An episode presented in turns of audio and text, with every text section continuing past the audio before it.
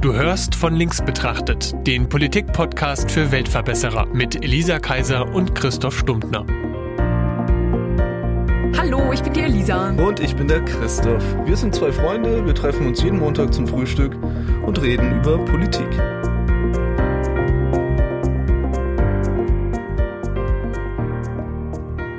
Heute will ich gerne mal unseren Gast vorstellen, wenn ich darf. Wir kennen ihn zwar schon, aber ich will ihn trotzdem nochmal vorstellen, damit ich mir aussuchen kann, was ich über dich sage. Ja, gut. Okay. Bei uns ist Tobi heute, Tobias Warmund, und es ist nicht nur so, dass er bei Infineon arbeitet, wenn ihr euch erinnert, sondern es ist auch so, dass er in grauer Vorzeit irgendwann mal Mitglied der FDP war. so schlecht ist der Kaffee nur auch nicht.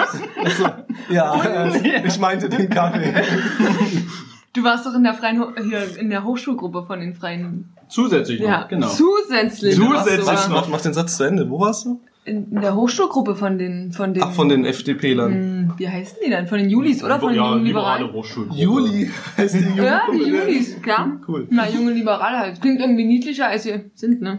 Ja. Genau. Bin jetzt zwar kein Mitglied mehr. Warum? Schon eine ganze Weile. Echt mal, warum bist du eigentlich nicht mehr in der Partei? Das waren noch die Zeiten, falls sich noch jemand erinnert, von Philipp Rösler und Herr Oh ja. Westerwelle und, Westerwelle erinnere ich mich. und Herr Hm. Brüderle, Na, wo man sich da noch auch, ganz ja. grob erinnern kann. Und das war irgendwann kurz, also Herr Westerwelle Das war ja- vor Digital First, Bedenken Second.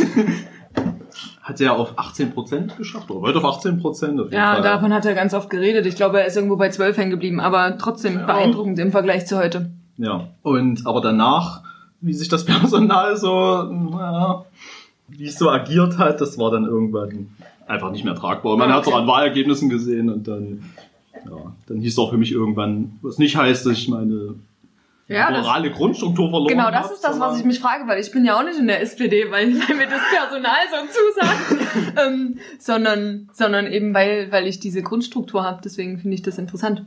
Aber dann ähm, wissen wir jetzt, warum du nicht mehr da bist. Aber die Ja. Frage ist, warum warst du überhaupt da?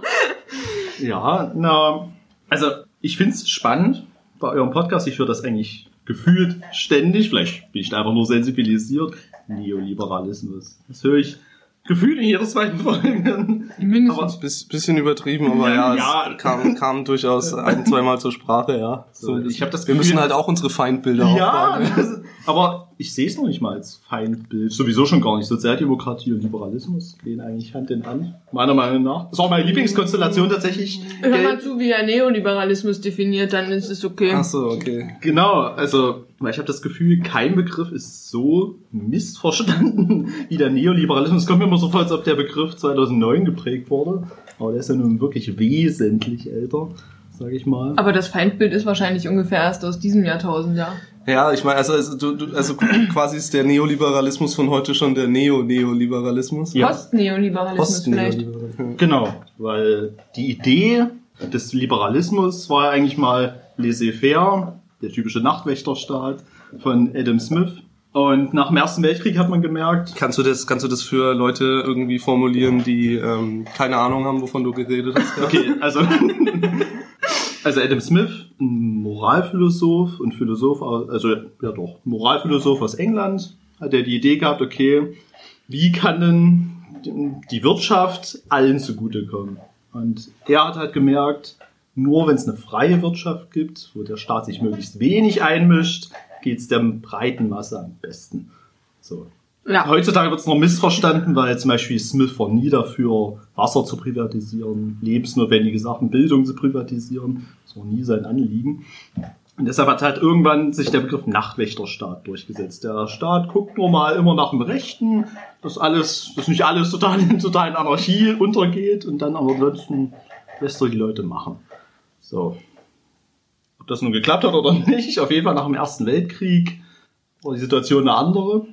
Weil man hat gemerkt, okay, laissez-faire, das funktioniert nicht in jedem Bereich, schon gar nicht im Banken- und Börsenbereich, weil es gab eine große Wirtschaftskrise, alles ging gewissermaßen den Bach runter, viele Leute haben sehr viel Geld verloren.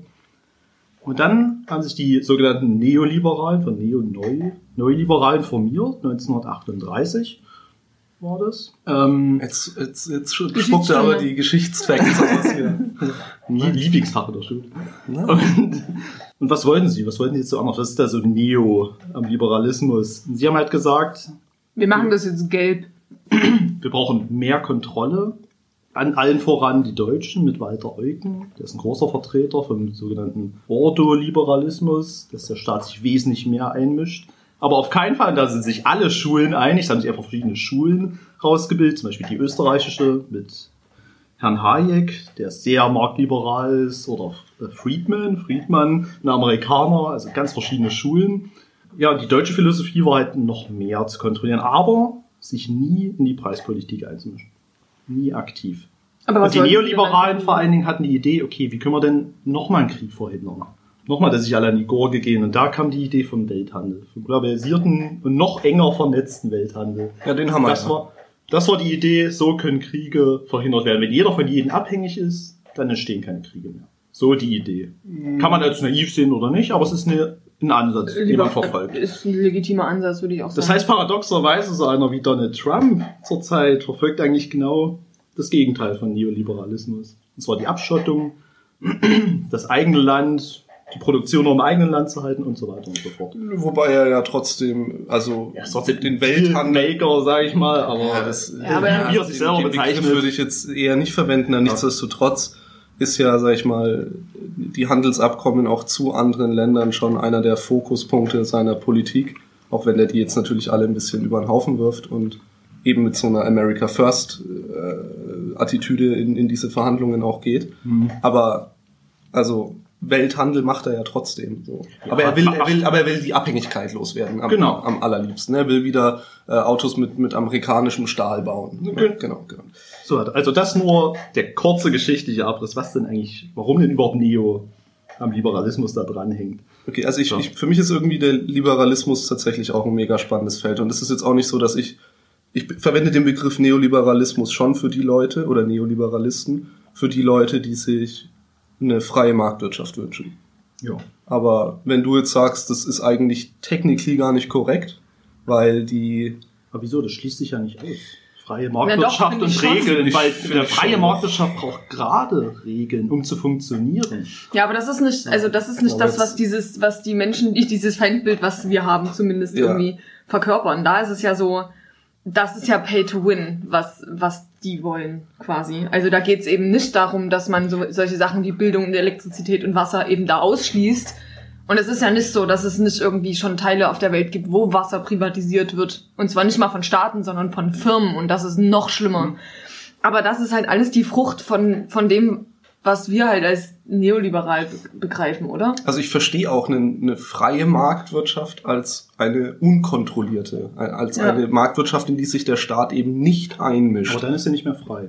Dann ist sie unfrei. Es ist die unfreie Marktwirtschaft. Warum? Weil Freiheit kann nicht gedeihen ohne Regeln. Ja, das glaube ich auch. Ja, das denke ich auch. Das ist schon so, dass ich, aber so, so, ich, ich will nur sagen, dass wenn ich über Neoliberalisten rede, rede Ja. ich über Menschen, die der Marktwirtschaft gerne mehr Freiheit geben und also mehr, Also mehr weniger, weniger, weniger Kontrolle. Ja. Die gibt's ja auch. Die Ja. gibt's ja in Amerika, die Tea Party Bewegung zum genau. Beispiel. Und das sind für uns Neoliberalisten. aber sind, würde ich mal behaupten, ich stelle es jetzt einfach in den Raum, die absolute Minderheit von allen Liberalen, die wirklich diesen, diese krasse darwinistische Markttheorie verfolgen. Wirklich die absolute Minderheit. Ja, die, also Ähnlich wo wie es vielleicht bei Sozialisten. wird, würde ich sagen, Ja. sind, ist es auch die absolute Minderheit. Aber Menschen, die mehr Freiheit für den Markt fordern und auch weniger Einmischung durch den Staat und zum, auch zum Beispiel weniger Steuerlast und solche Sachen, Hm. da müssen wir nicht so weit gehen. Und ich muss auch sagen, die Verquickung Ja. von Staat und Wirtschaft ist ja immer gegeben. Es ist ja nie, dass es den Markt gibt und den Staat. Der Staat Natürlich ist zum Teil auch. Genau. Marktteilnehmer und umgekehrt und ja, Es sind- Das sind ja beides Konstrukte mit denselben Individuen. Wie soll denn das? Also Das ist ja nicht so, dass das eine, es gibt ein Markthaus und ein Staatshaus, sondern das sind, wir sind ja der Staat und wir sind ja auch die Wirtschaft Ja. irgendwie. Zum Genau. Beispiel, zum Beispiel große Wirtschaftskrisen bin ich auch nicht dafür, dass alles den, den Markt, was immer das sein soll, in die Schuhe zu schieben, sondern es ist immer die Verquickung von Politik, wie sie Regeln aufbaut, wie sie auch ihre eigenen Regeln bricht, meinetwegen, wie sie Geld in Umlauf bringt, das ist alles, ja, das ist ein Gesamtspiel einfach. Aber Hm. wie gesagt, weil ich jetzt aufgehört habe, Neoliberalismus, weil ich das einfach Mhm. mal, Ja, ist ja wichtig, dass wir irgendwie über das Gleiche reden. Ne? ja, darum. Gut, also dann, dann, wenn ich schimpf, schimpfe ich gar nicht über die, die sagen, dass man ähm, trotzdem diese Regeln braucht, weil der Meinung bin ich auch. Aber nichtsdestotrotz, ich habe den Liberalismus auch nie als ein reines ähm, marktwirtschaftliches ähm, Feld verstanden. Ja, das ist nur ich die dachte, der, Konsequenz daraus. ja, also so wie ich das Ja. verstanden habe, ist der Liberalismus, Liberalismus quasi eine, eine, die setzt das Individuum und die Freiheit des Individuums. Daher kommt doch, glaube ich, auch der Name Genau. Liberalismus, so von frei und so. Ja, ja, Ja. ja. ähm, eben in den Vordergrund. Sie sagt eben, dass wir, dass Gesellschaft sich aus dem freien Individuum oder der Masse an freien Individuen aufbaut. Die sich frei dazu entschieden haben, diesen Staat zu bilden. Ja, ja, ja, Ja. ja, ja. Die vor allem die gleiche Rechte haben. Und aber ich sag mal so, ich, ich, ich mach mal die spannende Frage des Liberalismus auf, ne? Weil, weil für mich ist irgendwie die zentrale Frage dieses Begriffs insgesamt, wie viel sollte sich ein Staat überhaupt einmischen, unabhängig davon, ob es jetzt um, um Wirtschaft geht oder Ja. um andere sozialpolitische Felder oder Mhm. sonstiges. So, das ist doch, das ist doch irgendwie so dieses, und da, da sag ich mal, da gibt's ja in Deutschland auch keine Einigkeit, da gibt's weltweit noch viel weniger Einigkeit, aber das ist eine der großen Fragen, die bei uns politisch andauernd diskutiert werden. Wie Ja. viel soll sich die Politik eigentlich einmischen? Und ich Die weiß Frage nicht. ist gar nicht so einfach. Nee, die Frage ist überhaupt nicht einfach. Zum Beispiel ein konkretes Beispiel, durch ein konkretes Beispiel, Nee, viel zu Der- konkret, der- sorry. die Mietenexplosion in Großstädten. Ja, das ist ein Kann man ja hervorragendes Beispiel für. Das ist ein gutes Beispiel. Ja. So, der Okay. Ich Neoliberale, meinen Mund bald. also der Neoliberale würde sagen, okay, die Mieten steigen. Wir kümmern uns aber, wir, das, was man jetzt macht, zum Beispiel in Berlin, dass man die Mieten einfriert. ja, das wäre fünf Jahre- Preispolitik. Ne? Das ist direkte Einmischung in die Preispolitik. So einer wie Walter Eugen hätte ja gesagt, wir erhöhen das Wohnungsgeld für die Leute, damit sie sich die Mieten noch leisten können. Also der Staat gibt da direkt den Leuten etwas, aber er Aber mischt sich nicht in die Preispolitik ein. Er baut neue Häuser. Genau. Sowieso, das Du ist auch die ja Aufgabe des Staates. Auch da muss man ja sagen, auch Investoren schaffen Häuser und man kann auch dort gesetzlich regeln, dass nicht alle nur Luxus saniert werden, nicht alle nur Ja, das die tollsten. Apartmenthäuser Ja, sind. genau, der Zug ist aber jetzt abgefahren. Also, Denkst du? Naja, also Hast du dich in Dresden mal umgeguckt? Was bauen denn die da jetzt? Also hast du mal noch ein normales Haus gesehen, was die jetzt bauen? Ich, ich weiß ja, nicht. aber das ist, wie gesagt, die Sache Politik und die kann das Ja. ändern, diese Gesetze. Ja, ja, aber das- Oder? das ist das ja nicht halt unmöglich. gerade nicht. Ja, weil Genau. wir uns aber Und nicht einmischen in, in diese freie Marktwirtschaft. Ja, ne? und ich finde Es ist ja auch nicht so, um, um das mal ganz kurz, dass hier irgendwie lauter Leute kommen, die sagen, Mensch, ich baue jetzt ein Haus, damit ich Vermieter werden kann Mhm. in meinem Leben, sondern das sind ja große Kapitalgesellschaften, die hier im großen Stile alles aufkaufen, sanieren oder auch neu bauen. Mhm. Also das sind die Haupttreiber gerade in diesem Markt auf jeden Ja. Fall. Ja. Es gibt auch kleinere, aber das man muss immer sagen, über Nee, die aber- reden wir nicht, weil die halten diese ganzen Kapitalgesellschaften, die ja auch, sag ich mal, diese Mieten im Endeffekt so nach oben ziehen, die halten sich ja immer schön feigenblattmäßig die, den armen kleinen Vermieter, Ja. der zwei Häuser hat, irgendwie immer als Schutzschild davor und sagen, die, Aber wie sollen wir dann unsere Sanierung bezahlen? Und Ich die- habe die öffentliche Kredit Hand. aufgenommen. die Wasserkosten steigen. ja, und das, ist, und das ist ja auch alles richtig. Gott, aber, da, ja, ja, aber darum geht's eben die- in diesen Kapitalgesellschaften nicht, die diesen, die, wie gesagt, die großen ja nicht für die. Preistreiber sind. Ja, die bauen eben auch nicht für die Mieter. Genau. Das Das ist für ihre, ja für die Anleger. Kapital, für, die Kapital- Kapitalisten in dem für Fall. die Geldgeber. Ja, das kann genau. auch jeder kleine Mann sein, in Ja, Anführungszeichen, der Geld investiert. Aber wer ist da genau in der Pflicht? Na, ich Politik? finde- Dresden, Ja. Dresden Ich in finde- dem Beispiel, das wissen ja vielleicht nicht alle, die zuhören, hat er seine ganzen Wohnungen verkauft. Ja, ja, und das Und hat Berlin auch gemacht und das Genau. haben noch ganz viele andere Aber deutsche Städte Wenn wir gemacht. gerade über Berlin reden, finde ich das nämlich auch total kritisch, weil ich finde, dass sich auch jetzt viele Leute, die den Mietendeckel ganz toll finden und ich finde ihn tatsächlich nicht so toll. Ich auch nicht. Ich halte es für ein Ähm, kurzfristiges Problem, genau, das und- das der Problem nicht löst. Richtig. Und jetzt, was, wenn Sie jetzt in den fünf Jahren tatsächlich einen Plan vorlegen würden, zu sagen, wir als Stadt kaufen in dieser Zeit so und so viele Wohnungen zurück und wir bauen so und so viele Wohnungen, damit es nach den fünf Jahren tatsächlich auch entspannter ist und wir diesen Mietendeckel wieder lüften können, dann würde ich sagen, be my guest. Finde es immer noch ein bisschen radikal. Ich fände es nicht super. Ich hätte wahrscheinlich auch nicht dafür gestimmt.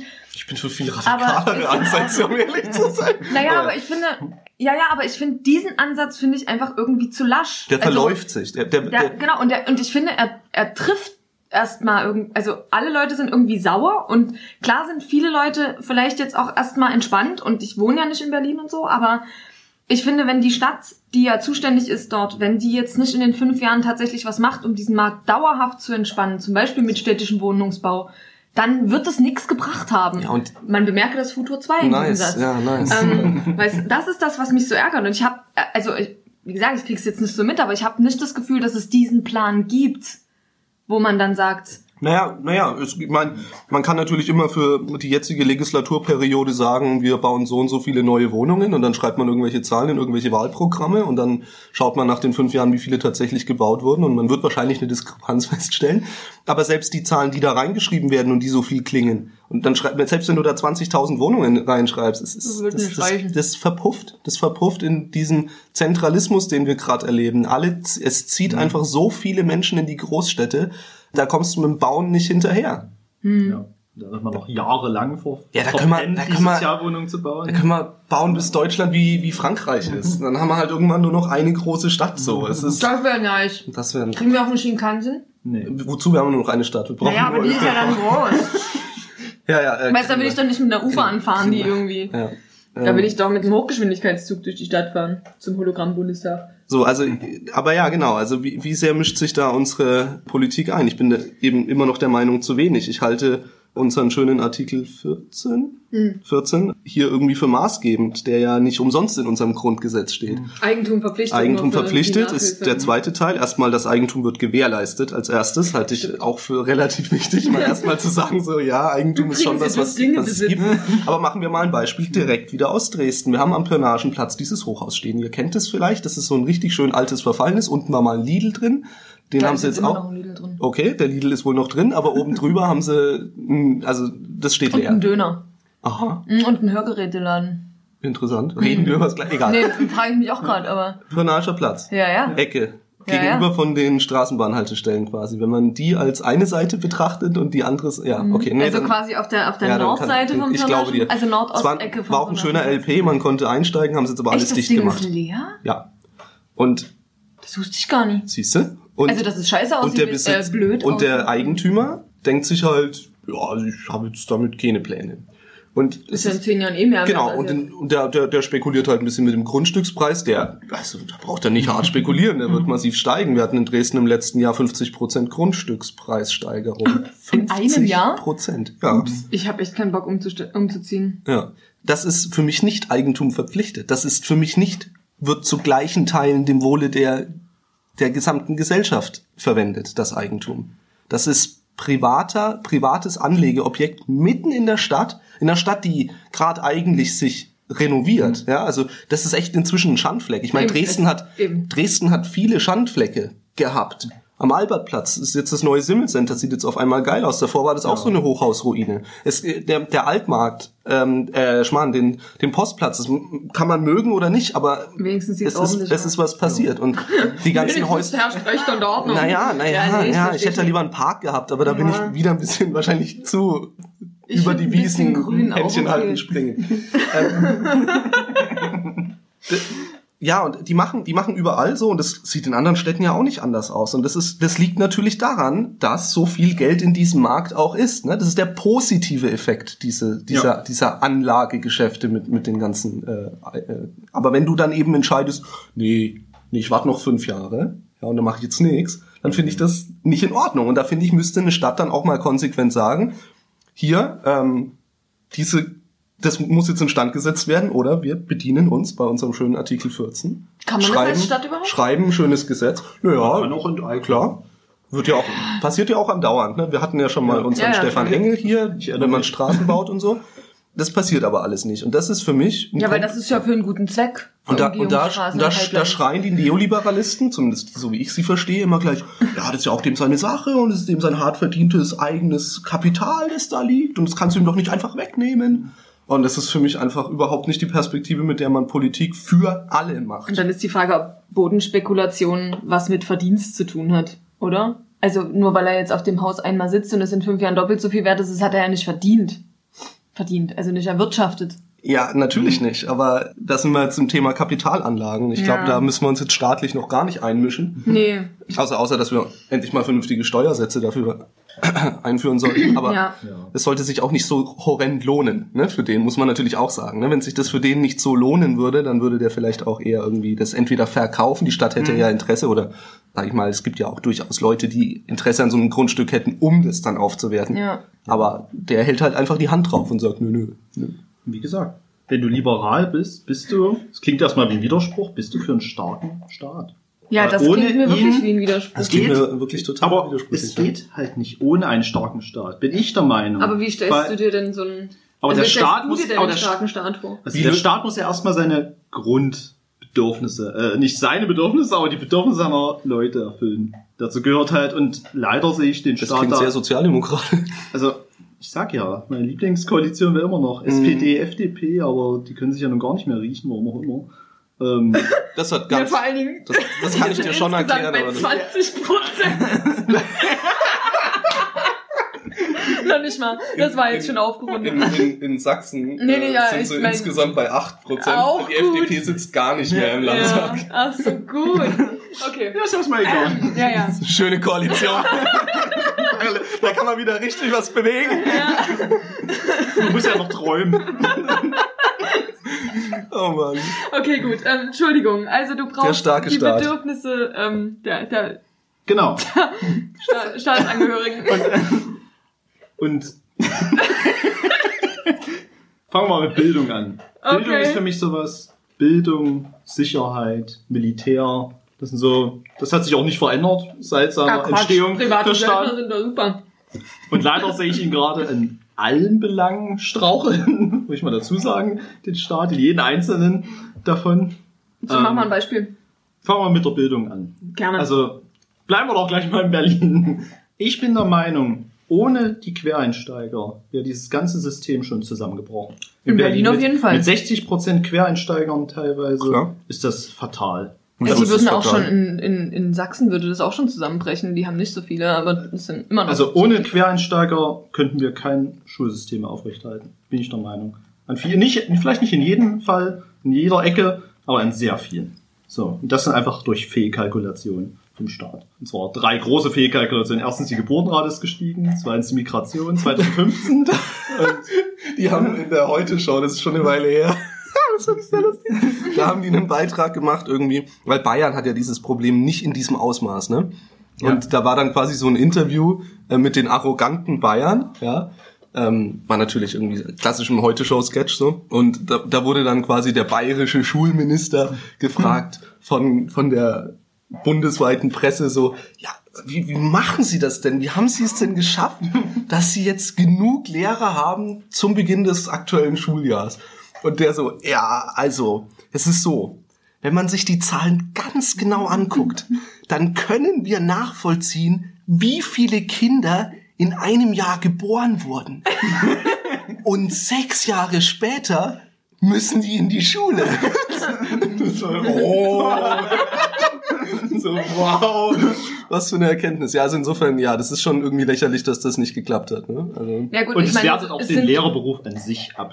Denn quasi Quereinsteiger brauchen gar keine pädagogische Ausbildung, kriegen Verdienen auch nicht auch welche, weniger. kriegen ja auch keine, werden gleich auf die Schulen losgelassen Verdienen aber auch Vollzeit. Ja, das ist ja noch schlimmer. ne? Das ist, äh, ja, was Naja, Ja, du, du kannst nur ein was haben. Also du kannst entweder ja, aber der Staat spart dann quasi. Er muss Ja. keinen neuen Lehrer ausbilden, weil die kosten ja auch noch mehr. Aber du musst ja Und- auch fünf Jahre ausbilden. Ja, eine Katastrophe. Naja, ich meine, es ist ja nicht umsonst, dass die Eltern und die Schüler irgendwie da auch ganz schön Terz machen, weil die natürlich auch ihre eigene äh, Ausbildung und ich als Sozialdemokrat bin ja an sich der Meinung, dass Bildung ein bisschen der Grundstein dessen ist, was einen Genau. Menschen frei macht. Auf jeden Fall. Aber ich meine, egal, das ist egal, welche Couleur, welche Partei, welche Couleur, jeder verspricht mehr für Bildung. Ja, Und eben, aber es genau, ist- das ist, ist ja ein seichtes gerade Thema. insgesamt, was du anges angesprochen hast, so dieses Thema Sicherheit, Bildung und was war's noch? Ähm, Äh, Außengrenzen oder Außen Militär, ja, ja, ja. Das sind ja so, das würde ich mit in den Bereich Sicherheit zählen, auch wenn Außen und Innen natürlich was anderes ist. Das sind ja so Themen, die musst du als Partei sowieso, wenn du in irgendeiner Form ernst genommen werden willst, mit abdecken. So, es ist, und da gibt's ja auch kein wirkliches Diskutieren. Also wir brauchen Polizei, wir brauchen eine Bundeswehr, wir brauchen Schulen. Ähm, so. Ja, aber es kommt mir manchmal vor, als ob, als ob das manche nicht so denken. Denn wie auch, auch mit Polizisten, das ist nächste innere Sicherheit. Wie viele Überstunden haben schon die Polizisten angesammelt? Das ist einfach ein Ja, Trauerspiel. wahrscheinlich ja, auch muss da man auch man, mal dazu sagen. Auch Also, da hat man halt, ich meine, das, das Ding ist halt immer, ne, das sind diese, diese blöden Haushaltsdiskussionen. Du sitzt dann halt da mit einem riesen Sack Geld Ja. und dann musst du halt als Regierung entscheiden, und wo packst du dieses Geld jetzt hin. Genau. Und wenn du halt irgendwelche Ideen mitgebracht hast in deine Wahlperiode, wenn du halt sagst, Mensch, wir wollten jetzt aber 20.000 neue Wohnungen bauen, Ja. dann musst du dieses Geld irgendwo anders streichen. Und was man halt, und na gut, man hat jetzt in Sachsen natürlich sowohl Wohnungen verkauft als auch Polizeistellen gestrichen. Insofern hinkt das Beispiel jetzt etwas. Aber dafür hat man halt andere Dinge gemacht. Ja. Frag mich nicht was. Sehe ich hier genauso. und ich muss, ich muss auch dazu sagen, der Staat übernimmt sich einfach. Ist meine, also das, was ich erlebe, sehe und was ich mir denke, der Staat übernimmt sich mit seinen Aufgaben. Weil die Leute auch immer mehr erwarten vom Ja. Staat. Zu also Recht. Eigeninitiative wird natürlich Das ist mein, heute mein Lieblingssatz. Entschuldigung. Nee, ja, Also, also, weil- wenn, wenn der Staat von dir, wenn du alles vom Staat erwartest, er soll deine Löhne zurechtrücken, er soll sich ums Mietenproblem kümmern, er soll sich um das kümmern, dies kümmern, jenes kümmern, ist einfach überfordert mit seinen Aufgaben. Ist zumindest, Ja, vor allem, wenn man dabei halt auch noch schreit, dass bitte die Steuern sinken sollen. genau, ne? die Steuern sollen sinken und das soll noch passieren Und und, da sollen Pendlerpauschale sie bitte machen. erhöhen. Hm. Ich sage ja nicht, dass die Mhm. Leute alles selber machen müssen. Wir brauchen deshalb, wir brauchen schon einen starken Staat. Und gerade auf diese Fundamente, diese starken Fundamente, auf die sollte sich erstmal hauptsächlich konzentrieren. Aber wenn du Dass da sagst, anderes runterfällt, ist mir völlig klar. Und dass Ja. es woanders dann knirschen wird, ist mir auch völlig klar. So. Es geht halt nicht ohne. Ja, wie du schon sagst, die Mittel sind begrenzt, Ja. sind nicht endlos, sondern man muss mit dem haushalten, was man vor sich hat. Da gehe ich auch tatsächlich, ist jetzt nicht oder die, die Partei meiner Wahl, CDU, vernünftige Steuerreformen aber durchsetzen. wenn Herr Schäuble sagt, da ist es auch egal, wer, wer Finanzminister ist. Ob das einer von den Linken ist, ob das einer von der CDU ist, Ja, das sagt aber nur jemand wie Olaf Scholz, also Entschuldigung. Das war aber Wolfgang Schäuble. Schäuble, ach so. Ja, ist ja, ja. Ja. war ja mal. Meinst du also, echt, also, es da egal ist? ich glaube, na gut, er ist nun mal ein politisches Schwergewicht. Ich glaube, sie haben ja schon viel gesehen, kann schon sein. Weil sie haben halt denselben Haushalten. Dann stehen sie auch davor und Ja, Hauptanliegen ist erstmal Nein zu sagen als Finanzminister. Ja, Das ja, ja, das Geld beisammen zu halten. Du bist, hauptberuflicher du bist der. Kassierer der Regierung. Du musst halt dafür sorgen, dass am Ende das, das, das Buch stimmt. Genau. Hm. Und da finde ich, da hakt halt der Liberalismus ein. Weil, wie gesagt, Staaten, hm, ich bin mir nicht sicher, ob der Staat überall geeignet ist, überall der Wächter zu sein, über alles. Das Aber ist halt die denn- Grundidee. Ja, aber wir waren doch jetzt irgendwie schon dabei, oder du hast auch schon gesagt, dass die Grundbedürfnisse von Menschen Ja. auf jeden Fall abgedeckt Ja. werden sollten vom Ja. Staat. Da frage ich mich jetzt, was definiert sich denn dann alles als Grundbedürfnis? Weil das ist ja auch mein, das ist genau mein, das ist, das sage ich auch. Ich bin auch der Meinung, das ist Aufgabe des Staates, Grundbedürfnisse zu befriedigen. Ja. Genau. Ist, ist natürlich, klar, das ist Aber- erstmal einfach gesagt innere Sicherheit. Aber wo Was liegt ist jetzt, wo liegt das, jetzt der? Polit, ja, genau, wo liegt denn jetzt das, der, der Unterschied zwischen uns beiden? Weil ich bin definitiv, also soweit ich glaube, soweit ich zumindest, so immer wenn ich Lindner reden höre, bin ich mir relativ sicher, dass ich kein FDPler bin. Nicht, dass Ah, ich hat den, schönen Bart. nicht, ja, und, und weiß ich nicht, ist insgesamt ein hübscher Mann, würde Ja, ich sagen. Aber, stimmt. genau, und einen ganz tollen Podcast. Ja. Und, und ich, ich will auch gar nicht sagen, dass ich den für dumm halte. Im Gegenteil, ich höre dem, höre dem sehr gern beim Reden zu. Ich finde ihn sehr konsistent in dem, was er sagt. Ich finde albern, wie ähm, zum Teil Interviews mit ihm geführt werden, um ehrlich zu sein. Aber das ist äh, Kritik an meiner eigenen Branche. Die, die lasse ich jetzt mal außen vor. Genau, wir fragen uns, wo ist denn, Ja, wo, wo, wo ist, was, was ist ja, für dich? FDP, SPD Ja. und wo ist, was trennt denn Ich, ich, diese ich stelle einfach mal ein paar Fragen. Äh, Ja. Telekommunikation. Staatlich oder nicht staatlich? Definitiv staatlich. Cool. Finde ich auch. Also das es- klingt es- gar nicht nach FDP. Also Also kommt doch, also ich sag mal so, Telekommunikation, wenn wir da Internet auch, Ja, na hängt, klar. ja, hängt da ja mit dran, weil Internet brauche ich ja für eine funktionierende Wirtschaft. Im Endeffekt, daran glauben ja die Liberalen, durch nur durch möglichst viel Markt kann es auch möglichst vielen Leuten gut gehen. Aber das heißt nicht, dass die Rahmenbedingungen nicht staatlich sind. Zum Beispiel Internet. Ich kann, wie sollen sich denn hier Industrien ansiedeln oder attraktiv gemacht werden oder dieser Standort attraktiv werden, wenn wir hier kein Internet haben? Kein Das funktionierendes, Ist übrigens schnelles das Ding, Internet. was, also es gibt doch diesen Industriepark Oberelbe, den sie jetzt vielleicht eventuell doch nicht oder irgendwie in der Nähe IPO, bauen. mein Lieblingsthema. Den IPO, genau. Und der Witz ist, ich kenne ja Menschen, die daran rumplanen. Ähm, und, und ich weiß auch, dass äh, bevor die Planungen für den IPO begonnen haben, hat man so Exkursionen gemacht, dass man sich so ähnliche Sachen irgendwo anders in der Republik angeguckt hat. Ja. Da ist man irgendwo hingefahren und hat sich halt diesen Industriestandort, das war irgendwo in Baden-Württemberg oder Bayern, da unten in der, in der In dem Grenzregion. reichen Süden. Genau, hat sich das angeguckt und hat so überlegt, okay, wie, was können wir uns denn abgucken, welche Fehler können wir denn vielleicht vermeiden und was ist denn auf uns übertragbar? Und das erste, was die gesagt haben sozusagen bei, ja, will, willkommen und schön, dass ihr das zum Vorbild nehmen wollt. wenn ihr so ein Ding bauen wollt, guckt als erstes, ob da Internet liegt oder ob ihr Internet dahin kriegt. Das heißt, dieses, also das, was die da, 5G. be- genau, das, was sie da besichtigt haben, das ist quasi fast daran gescheitert, dass sie es irgend, dass sie es nicht geschafft haben, dort ein Internet hinzukriegen. Weil der Witz ist doch, dass du so einen Industriepark, den setzt du doch nicht an den Postplatz mitten in der Stadt, sondern den setzt du ja irgendwo, wo Platz ist, irgendwo zwischen drei Käfer, die sich vielleicht freuen. In dem Fall freuen sie sich jetzt gerade nicht mehr, aber äh, Und- teils, teils. Aber wo Ähm, ich dann zum Beispiel nicht hin mitgehen würde, wäre, wenn ich sage, Ort Buxenhausen kriegt jetzt aber ein tolleres Internet als das, Nein, weil wir da, weil wir wollen, dass sich genau da Industrie ansiedelt, Nein. sondern das, was mal gesagt wurde, ich weiß nicht, wer es war, Frau Wanka, Bildungsministerin, wir können nicht garantieren, dass WLAN in jeder Kaffeekanne ist. Wo ich mir so denke, ja Doch. doch, doch, können wir und müssen wir auch, um wirtschaftlich Nee, zu bleiben. Genau darum geht's So. doch gar nicht. Es geht doch Weil ich kann doch nicht darum- entscheiden, wo sich was ansieht, aber ich muss doch die Rahmenbedingungen schaffen, dass sowas überhaupt passiert. Genau. Weil sonst sind wir abgehängt und ohne Geld, da kann ich nichts bezahlen. Weder Klimaschutz, noch Bildung, noch irgendwas anderes. Was wir aber dringend brauchen. Das hängt ja alles miteinander zusammen. Weißt du? Aber ich bin auch nicht dafür, wenn man diese staatlichen Einrichtungen hat, ja, ich bin auch dafür, dass dort dann schneller Köpfe rollen. Ja, Wenn irgendjemand muss Scheiße gebaut wird, muss das auch schnell abgehandelt werden. Also er soll nicht exekutiert werden, aber wenn jemand halt Scheiße schon baut. sehr faschistisch. Nee, aber weißt du, was ich meine? Das Ja, sollen ja, dann nicht wirklich Beamten sein, die dann wieder drei Monate brauchen für einen Antrag von irgendwas. Das soll es nicht sein. Du Denkst fragst dich auch, warum Scheuer noch im Amt ist. Ja, Ne? genau, Ja. darum. Das fragt Das sich, glaube ich, jeder Oder zweite Deutsche so- mal mindestens. so eine Oder, Konsequenz oder muss der dann Typ, der irgendwie den folgen BER, der, der BER-Schirmherr, der ist doch auch noch, noch da. Also ich bin schon dafür, dass die extrem betriebswirtschaftlich arbeiten und arbeiten müssen. Aber halt Ähnlich nicht, wie der, nicht für Gewinnmaximierung in dem Sinne, sondern halt meinetwegen, oder? solange man es wieder einsetzen kann, diese Ja, Gewinnmaximum. ja, aber ich meine, deine Kunden sind halt nicht die Anleger, sondern deine Kunden müssen halt die Verbraucher sein. Genau. Und dann können sie von mir aus Gewinne erwirtschaften, wenn sie wollen. Der Witz ist aber, Mhm. die FDP, die will das nicht. Die will nicht die Telekom wieder in den, in, in, in den Staat holen. Mhm. Die se- stellen sich zwar hin und schreiben auf ihre Wahlplakate zumindest Im Gegenteil, Dresden- die wollen Artikel 14 aus der Verfassung am besten entfernt sehen. Ja, Der Witz ist, dass sie halt draufschreiben, äh, dass sie Funklöcher stopfen wollen. Und ich frage mich aber, wofür? Weil sie doch immer Tor und, äh, also, äh, wie denn? Weil sie doch immer Tor und Tür öffnen für dieses, ja, nee, das lohnt sich nie, da legen wir jetzt kein Kabel hin.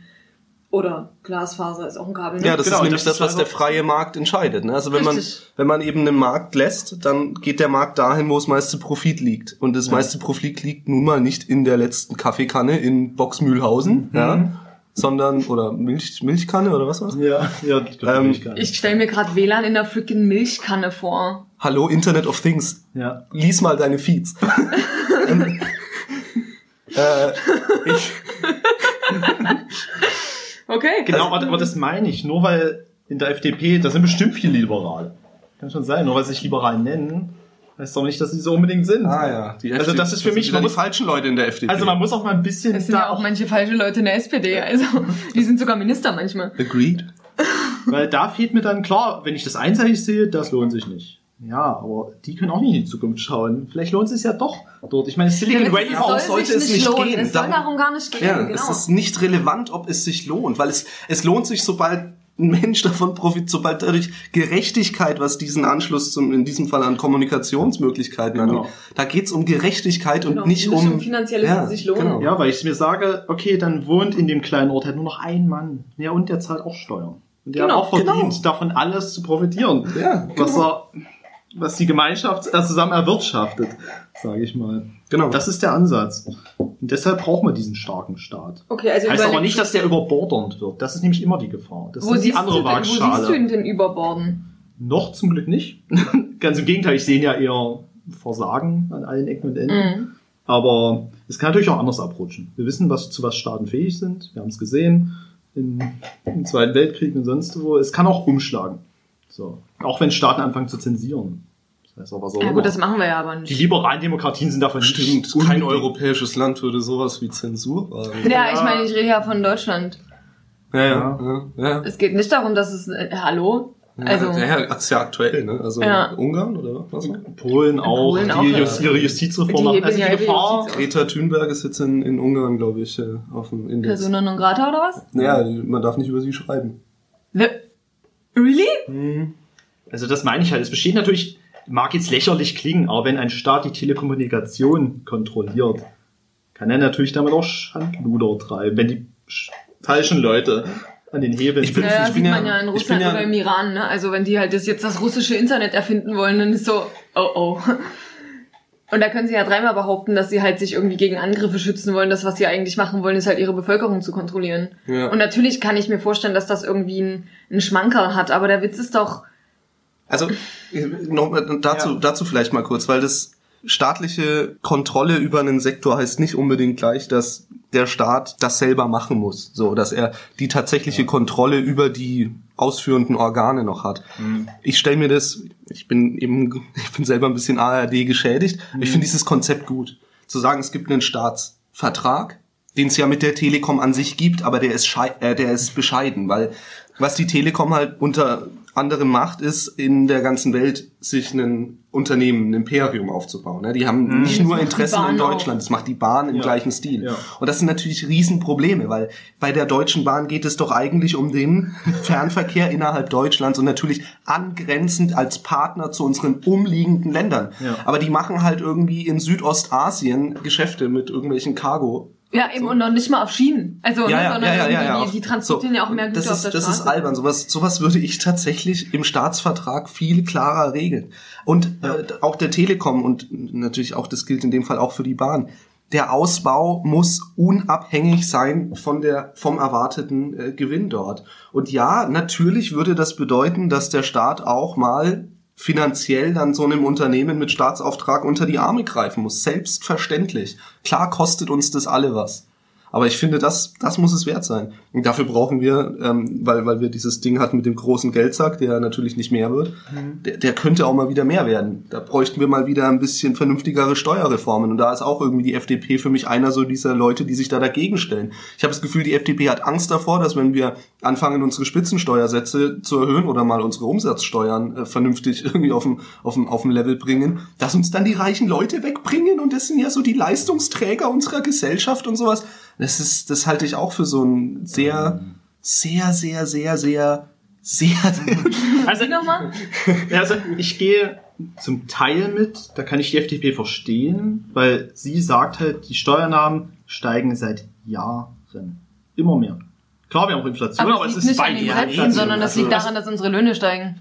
Unter anderem. Aber wie gesagt, man hat auch andere, Sch- ja, auf jeden Fall, die Menge an Steuern ist nicht gesunken, ganz im Gegenteil, es ist Geld im Überfluss. da. Ja, weil die Geld- Steuerlast für den Mittelstand sich stetig erhöht. Ja, aber das ist dann die Frage, ist das, bis zu welchem Grad kann man das Spielchen treiben? Dieses Spielchen muss man aufhören zu treiben. Man muss das Spielchen spielen, bei dem die Leute, die mit riesigen Vermögen da sitzen, ähm, und Ja, die an mit Geld Geld machen Ja, wollen. genau. Da muss man anfangen, wieder Fairness herzustellen. Ja. Ist natürlich auch nicht so einfach, global gesehen. Man hat es ja jetzt schon gemacht. Ist ein mit globales den, Problem. Und welche Länder Ja. haben sich dagegen gestellt, gegen Finanztransaktionssteuern? Natürlich Niederlande, Luxemburg, auch Dänemark, glaube ich. Also es Naja, da, es wo viel Geld ist halt. Genau, Da, weil wir reden, wir reden ja, ich meine, wir Ah. reden ja auch von einer globalen. Also Ikea sitzt in der Schweiz, oder? Ich glaube, in den Niederlanden. Egal. Ja, ist ja eh Wie, nicht auch immer, aber es ist ja ist, egal. ist so einfach, also klar, ich bin auch dafür, man kann da schon mal eher anfangen, sage ich mal. Trotzdem, man muss ja versuchen, sowas in den Weg zu bringen. Aber Ja, man könnte, man könnte vielleicht auch wieder eine vernünftige Finanztransaktionssteuer anstreben und nicht das, was sie uns jetzt als Finanztransaktionssteuer verkaufen wollen. Und zum Beispiel halt diese Kapitalertragssteuer, dass wir halt irgendwie grundsätzlich auf alle Kapitalerträge 25 Prozent bezahlen ab, ab einem Freiheits, Freiheitsbetrag, scheiße, so heißt es nie, ne? Freibetrag. Äh, Freibetrag, genau. Und dass dann eben die Menschen, die halt, die halt so viel Geld haben, dass sie mit diesem Geld so viel Geld verdienen, wie wir zusammen nicht, aber halt immer nur 25 Prozent auf diese Kapitalerträge bezahlen. Das heißt, sie zahlen alle weniger Steuern als wir irgendwie, oder zumindest wenig. Und glaub- das ist irgendwie nicht cool. Und ich glaube, die meiste Steuerlast wird ja tatsächlich auch schon von den oberen Dritteln gemacht. Ja, auf Auch jeden in Fall. Deutschland. Das ist auch kein Das Geheimnis. ja auch das ist so. auch kein Geheimnis, das kann ich mir einfach nachschauen. Ja. So. Aber das soll ja auch so sein. Also wo, Genau. wo soll denn die sonst liegen? Da, da, aber das ist doch genau der Punkt. Wir haben, also meiner Meinung nach, wir haben schon eine gute Umverteilung. nee. Deutschland hat einen sehr großen Sozialstaat und ich finde auch zum Teil, also wir haben die sozialdemokratischste Republik aller Zeiten. Ja, aber es kam doch jetzt neulich hatten. erst wieder. Und alle Sozialdemokraten stellen sich hin und sagen, äh, wie sieht's Ja, denn hier aus? Ja, Aber weil warum schau geht dir doch mal die die Zahlen Schere ja, zwischen eben, Arm und warum- Reich immer weiter wir auseinander? kriegen doch wieder, wir kriegen doch fast jährlich neue Statistiken, die uns zeigen, nee, unser Umverteilungsmechanismus funktioniert einfach gar nicht. Kann ja sein, dass wir es aus Oder der was heißt, wir Stelle bremsen rausnehmen. sicher ab. Ja, Ja. das will ich gar nicht sagen. Ja, ja. Es könnte schlimmer sein, aber es könnte wirklich besser sein. Und vor allem, wir, solange wir dieses Problem auch nicht in den Griff kriegen, kriegen wir das größte Ungerechtigkeitsproblem auf der Welt nicht in den Griff. Verteilungsgerechtigkeit. Eigentlich nur das Verteilungsproblem. Ja, ja, es ist wirklich so. Es ist, Ja. ja. Es, aber das Problem ist ja auch, nach welchen Daten gehe ich denn? Wer ist denn arm in unserem Land? es geht nicht darum, wer arm oder wer reich ist. Wir brauchen auch keine Grenze finden. Es gibt aber, ja, aber es gibt ja die Grenze. Da Ja, bestimme ich ja, wer ja. reich ist, wer Mittelstand ist, wer arm ist. und das ja ist die doch auch, ist doch auch eine statistische Sache. Also es ist ja auch Aber nicht, dass sobald das wir eine harte Grenze ist, sondern das ist ja auch eine Standardabweichung. Die verändert sich ja auch mit dem mittleren Einkommen. Das ist schon nicht ja, so aber doof. ich meine, da, da lässt, wie gesagt, wenn man da Grenzen zieht, dann wird getrickst. Ihr kennt ja dieses, dieses, was du ja eigentlich willst in einem Land, Hm. ist eine, ist eine quasi eine Form in deiner statistischen Verteilung, wo du ganz wenig Reiche hast, ganz wenig Arme und in die Mitte, je, in, je, näher du dich der Mitte näherst, das sollte der größte Balken sein. Ja. So, so dass das so eine, Genau. Aber wo ist denn für dich so, die Mitte? naja, warte. Das Problem ist aber, Naja gut, die kann man ja errechnen. dass das, also, naja, das ist, das ist das Problem. Das ist ein wirtschaftliches Modell, das zum Scheitern verurteilt ist, weil es sich betrügen lässt von vorn bis hinten. Was du nicht willst, ist eine Pyramide. Du willst nicht ganz viele Arme und darauf aufbauend dann eben nach oben. Und das, das Ding ist aber, dass wenn du jetzt Grenzen festlegst, sagen wir 0 bis 2000 ist irgendwie die unterste Gruppe, dann 2000 bis 4000 die nächste und so weiter. Ich rede jetzt von monatlichen Einkommen Ja. dann wirst du feststellen, dass in dieser untersten Gruppe die allermeisten sind. Das verdienen ziemlich, also wenn wir Ja. über Nettoeinkommen zumindest Genau. reden. Und es kommt halt aber darauf an, wo du die Grenze ziehst. Genau, und dann sagst du einfach, nee, okay, das sieht nicht schön aus, jetzt haben wir nämlich so eine blöde Pyramide. Wir ziehen jetzt einfach mal noch zwei, drei Grenzen zusätzlich ein. Und dann nimmst du noch die Leute, die nur 500 Euro im Monat verdienen als unterste Gruppe und da hast du dann auf einmal nur noch eine ganz kleine. Und du ziehst quasi einfach nur, du fedderst diese untersten Schichten so lange auseinander, mit so minimalen Beträgen noch im Unterschied, damit es statistisch irgendwann so aussieht, als hätten wir eine super Mittelschicht. Und wir haben ja, wir haben ja auch. Nee, das Problem ist, finde ich, an dieser Variante, dass du, du siehst nur das Einkommen. Du siehst aber gar Ja. nicht die Flüsse, Ja, die zu dir kommen. Dass wir eine Krankversicherung haben, die relativ günstig ist auf der Welt. Dass wir auch Wohngeld bekommen. Dass wir Zuschüsse bekommen.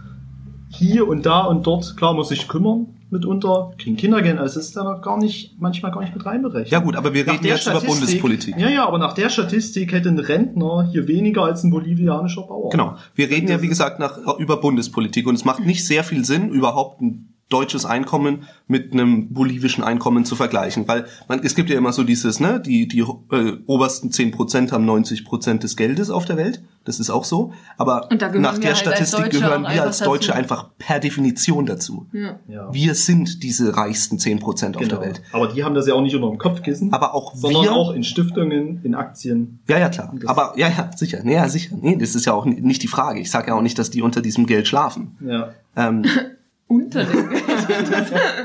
Und wenn es dann zu viel ist, ersticken sie drunter. So als Bettdecke. ja, ja, ja. ja. So Dagobert Duck so. Ja. Reintauchen. Äh, natürlich nicht. Aber nochmal, wir reden jetzt gerade über, über einen Bundestrend, äh, was dieses Verteilungsproblem angeht. Und ja, das globale Verteilungsproblem ist eine andere Hausnummer. Aber das folgt trotzdem genau dem gleichen Aber es Kriterien. folgt genau den gleichen Kriterien. Und wir, wir müssen, wir können nicht sagen, ja, ich meine, hier dem deutschen äh, Rentner, ja, dem, dem geht's doch gut.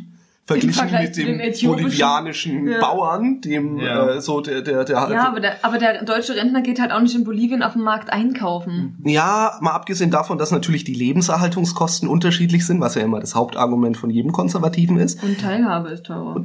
Genau, das ist nee, nicht genau, das ist es nämlich, die Teilhabe. Es ist du bist dann trotzdem der Außenseiter in diesem Land und das ist ein Riesenproblem. Das hat nichts mehr mit Gerechtigkeit zu tun. Das ist keine Ja. Freiheit mehr. Du musst ja in deiner Lebenswirklichkeit die Möglichkeit haben, deinen Alltag so frei wie irgendwie möglich zu gestalten. Klar musst du Ja. arbeiten gehen und so und wir haben Als alle unsere. Grenzen und die Freiheit des einen hört da auf, Ja. wo die des anderen beginnt. Aber das geht dann nicht mehr. Wenn der Unterschied zum Rest der Bevölkerung zu groß ist, dann bist du kein Teil der Gesellschaft mehr. Es ist wie allein zu wohnen.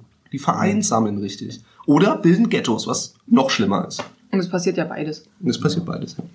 Ja, wie gesagt, das sind schwierige Themen. Ich sag mal, ich sag mal, schon unser Rentensystem ist ja schon, da kn- knaspern alle schon seit, seit Jahren. Also, mein Grundstatement ist, Ich bleibe immer noch bei, wir haben die sozialdemokratischste Republik überhaupt. Mag und, die, heißt und ich weiß ja nicht, was, warum es sich die SPD da immer, immer klein redet. Ja, weil sie vielleicht eine vergessen Art haben, von dass sie Selbstzerstörung. So, oh, wir waren ja die letzten zwölf Jahre mit an der, an der Reihe. Ja, das Was kann man schon mal vergessen. Hm. Man sieht's ja auch nicht.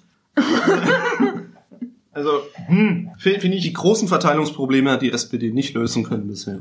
Ja, genau. Und das ist das, was Und bei Renten übrig ist bleibt. zum Beispiel so, es gibt ja immer das gute Beispiel, oder es gab doch diese eine Putzfrau, die in der SPD beigetreten ist, oder die 40 Jahre gearbeitet hat, klassischerweise, und dann fast nichts hat. Hm. So, die ist ja jetzt, glaub, die ist ja schon gestorben, glaube ich, leider. Aber nach unserem Rentensystem, so wie es aufgebaut ist, ist das auch normal. Wenn du dein ganzes Leben über wenig verdienst, dann kriegst du auch eine kleine Rente. So ist unser Rentensystem aufgebaut. Und so war es auch schon immer, so war es in der DDR. Es war genauso. Ja, aber ich glaube, der Nicht, Punkt, nicht anders. der In einem ist- sozialistischen Staat war es genannt, ganz genauso. Da haben es sogar noch weniger bekommen. Noch viel weniger als heutzutage. Es muss halt reichen, darum geht's Genau, ja. Ne? Genau. das, da, ich glaube, das geht ja gar nicht darum, dass jemand, der, der im Niedriglohnsektor gearbeitet hat, dass er dann irgendwie die gleiche Rente haben will wie ein Investmentbanker. Naja, ein dummes Beispiel, aber ihr wisst, was ich meine. Das ist ja, das will ja niemand. Also, dachte ich. Nee, Ne, es geht sondern jetzt es nicht darum, darum, die armen halt- Leute reich zu machen. Genau, dass du halt nicht irgendwie aus der Wohnung ausziehen musst und noch Ja. die letzte Sukkulente verkaufen musst, damit du dir die nächste Milch leisten kannst. Genau, weil ich du? habe eher die Sorge, dass unser, unsere Löhne einfach viel zu gering sind. Viel zu geringe Löhne. Weil das hängt dann, das eine hängt unweigerlich mit dem anderen zusammen. Und das liberale Einstellung, das geht den Staat nicht an. das Er kann Untergrenzen festlegen, den Mindestlohn halt. Das war ja auch ein sozialdemokratischer Meilenstein, wurde, Halt auch von wird der- kaum, halt kaum auch, so zur ich Kenntnis halt auch davon genommen. nichts. Ich halt grundsätzlich von so festen Werten nichts. Ja, zumindest von da der Untergrenze, zu sehr Gamer. sage ich mal. Eine Untergrenze, finde ich, kann man festlegen. Haben auch die USA, wenn man das als großes Beispiel nimmt für äh, freie Marktwirtschaft. Die haben auch Untergrenzen. ja, seit Haben klein 20ern angefangen und sind, Die sind, noch, immer die weiter sind noch lächerlicher. Ja, teilweise kommt auf den Staat an. Es gibt Staaten, Ja. die haben so 15 Dollar Mindestlohn. Ich weiß nicht, wie viel sie brauchen, um gut zu leben, keine Mhm. Ahnung. Vielleicht sind dann auch die Lebenshaltungskosten dementsprechend. Aber ich finde, das kann der Staat machen. Aber ansonsten herrscht Tarifautonomie. So. Da sind wir Deutschen halt total schlecht Und- drin. Obwohl wir und- haben wir die Und Gewerkschaft ich verstehe nicht diesen, erfunden- erfunden. also ja, die Leute verdienen oder haben kleine Löhne, kriegen dadurch auch kleine Renten, dadurch kommen wieder völlig andere Probleme und gleichzeitig sinkt die Beteiligung in Gewerkschaften und, und anderen Verbänden, die sowas beheben könnten. Ja, also wie Oder auch in gesagt, Parteien. Parteien gehören für mich genauso dazu, Weiß- sowas Mhm. zu, äh, was heißt beheben, aber zu unterstützen, Mhm. sage ich mal.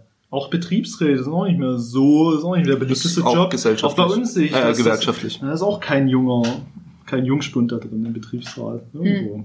ja, also genau, die, die, der, der Fall der Gewerkschaften, der eng ver verbandelt ist mit dem Fall der SPD. Ja, und ich bin auch dafür, man kann gern auch Steuern für Reiche machen, aber man kann es den Leuten irgendwann nicht mehr erklären, dass die Steuernahmen steigen, es wird mehr weggenommen und gleichzeitig ist Herr, Herr Scheuer noch Minister, der Milliarden verbrät. ja, dafür oder- kann die SPD gerade mal nicht. Nee, ist, nee, nee, gar nicht SPD. Aber weißt du, das, oder das Steuerbuch, äh, das Schwarzbuch der Steuerzahler, also Ja. das kannst du den Leuten auch irgendwann nicht mehr erklären. Das stimmt. Wohin die Milliarden fließen. Auch in den Flughafen, der hoffentlich fertig wird. Dieses Jahr, Quatsch. dieses Jahr, wie auch immer. Und Glaubst du echt dran? und das äh, hat halt irgendwie keine politische, keine politische Konsequenz. Herr Wowereit ist immer noch, ich weiß nicht, was er jetzt macht, keine Ahnung. Aber, also weißt du, was ich meine? Das ist dann die andere Seite der Medaille. Das verstehe ich auf jeden Fall. Die Frage ist halt, ob die Liberalen das nicht auch machen würden. Weißt du? Es sind Menschen, Menschen. Also ich habe das Gefühl, ich habe ganz viel über deine Sicht der Dinge gelernt, aber so richtig mit dem der FDP hat es irgendwie nichts zu tun. Es klingt alles so sehr sozialdemokratisch, was du sagst. Ja, aber die Ähm, Sozialdemokraten haben auch zu wenig Stimmen. Der will nicht in eine sterbende Partei ja, ich eintreten, hat er das. gesagt. Ja, ich meine, er, ist ja, er hat ja die FDP schon im Stich gelassen. ja, so, so jemanden brauchen wir da nicht. Nee, echt mal. Vielleicht habe ich sie mit runtergezogen. Dort, wo ich eintrete, die, Oh Gott, bitte. Bleib weg. Aber die SPD da kann ich es in auch die nicht AfD, schlimmer da machen. geht sie runter. Oh, gute Der Investition. Maulwurf. Ja, nee, ich glaube, das ist magisches Ding. Aber ich dachte sowieso, Liberalismus ist getrennt. Für mich getrennt von dem Parteienspektrum. In jeder Partei gibt's Liberale. ja, Und die liberale genau, ja, Ansicht, genau, das glaube ich auch. Finde ich, Wie gesagt, da geht es ja um die Freiheit des Individuums im Kern und äh, und sag ich mal, wie sehr sich der Staat einzumischen hat in, in diese Freiheit des Individuums. genau. Und ich denke, das hat man in der Linkspartei Mhm, genauso wie in der SPD, auch in der AfD, FDP. Die Genau. FDP nennt sich nur die Freiliberalen. Okay. Ja. Ich möchte Aber- noch kurz zum Schluss Ja. mal ein bisschen die Spannbreite aufziehen von diesem Liberalismus, Ja. weil man kann natürlich auf der einen Seite sagen, wir geben in einem System diesem Individuum die volle Freiheit. Das wäre für mich tatsächlich Anarchie.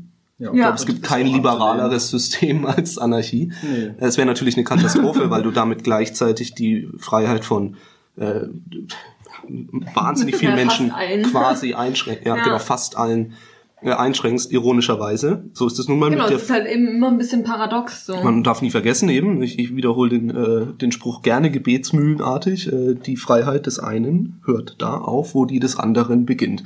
Und das kann die Anarchie nicht leisten.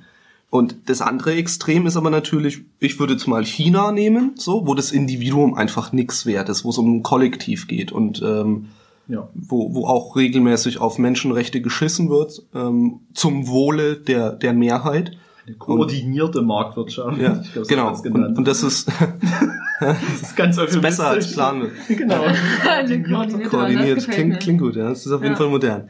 So, und ich glaube, wie bei allem muss man hier den Mittelweg finden. Und ich glaube, diesen Mittelweg auszutarieren, da struggelt jede Partei. Oder diese Diskussion führt zumindest jede Partei. Ja. Wo ist denn jetzt das richtige Maß an individueller Freiheit, aber trotzdem staatlicher Kontrolle? Wo ist das richtige Maß? Ich weiß nicht, ich glaube, da muss jeder selber eine Antwort finden. Und Mhm. äh, das scheint nicht der große Unterschied zwischen FDP und SPD zu sein, zumindest nach Ich, dem, was ich sehe auch keinen großen Ja. Unterschied zwischen den beiden Parteien. Sie haben sich entfremdet durch. Elitarismus der FDP, aber das ist ein anderes Thema. Ja, sie sind ja damals auch aus der Koalition gegangen, oder? Ja. Ich glaube schon. Haben sich den Konservativen ange oder halt dann zu Kohl angeschlossen. Ah, Wie, wie auch immer. ähm, Aber stimmt, jetzt, also so betrachtet passt Gelb tatsächlich eigentlich eher zu Rot als zu Schwarz. Wenn man, oder? Also, Also, jetzt nie vielleicht. ich stehe jetzt hier einfach als Vertreter ist, aber- der daran- der daran glaubt. Also man darf ja nicht vergessen, dass die Christdemokraten, wenn man jetzt, sag ich mal, die christliche, die christlichen Werte durchaus ja auch als sozial bewerten kann, ja, sollte man, finde ich auch. Auch wenn da natürlich ein paar. Ja, Atheisten die jetzt ganz laut Memo Nein nicht, schreien. das Memo haben die Ja, ich glaube auch nicht alle haben, haben richtig verstanden, was christlich bedeutet. Und christlich heißt nicht, dass man sich einkapselt und schreit, wir sind die Christen und alle Moslems müssen da bleiben. Hashtag So. Machtpolitik. Ja, genau, das ist das nächste so. Aber auch die CDU ist von, von dieser Perspektive nicht so weit entfernt. Also ich glaube, die wünschen sich nicht so viel Kontrolle über Allgemeingüter, nenne ich es jetzt mal, so wie du das jetzt ja auch formuliert hast. Und ehrlich gesagt glaube ich, dass du da auch nicht ähm, im Konsens bist mit dem aktuellen FDP-Führungsstab. Genau, und dann Ja. auch schon mit dem damaligen nicht. Ja, Sie, ja. sie hatten große Ideen, mehr netto vom Brutto, das ist ja so dieses Ja. Plakative, aber das hat ja auch nicht funktioniert. Ja. Hin wie her hat es nicht funktioniert. So. Weil man halt noch, ein, es war noch eine andere Denkweise, glaube ich. Und deshalb, ich würde es mir wünschen. Rot, Gelb ist die Zukunft. Klar, Man darf sich ja was wünschen. doch- Naja, wie gesagt, wir haben ja 95% schon haben wir ja zusammen schon. in Sachsen 8 Prozent. Genau, man muss ja irgendwo anfangen. No. Aber ich äh, appelliere jetzt übrigens, also wenn, wenn, wenn, sag ich mal, du die FDP so weit unterwandert hast, dass diese Meinung vorherrscht, gerne, solange die immer noch Angst davor haben, dass man reiche Leute verkrault und dass das die großen Leistungsträger unserer Gesellschaft sind, dann sehe ich da ehrlich gesagt schwarz. Äh, Solange du blau siehst. Zum Glück nicht.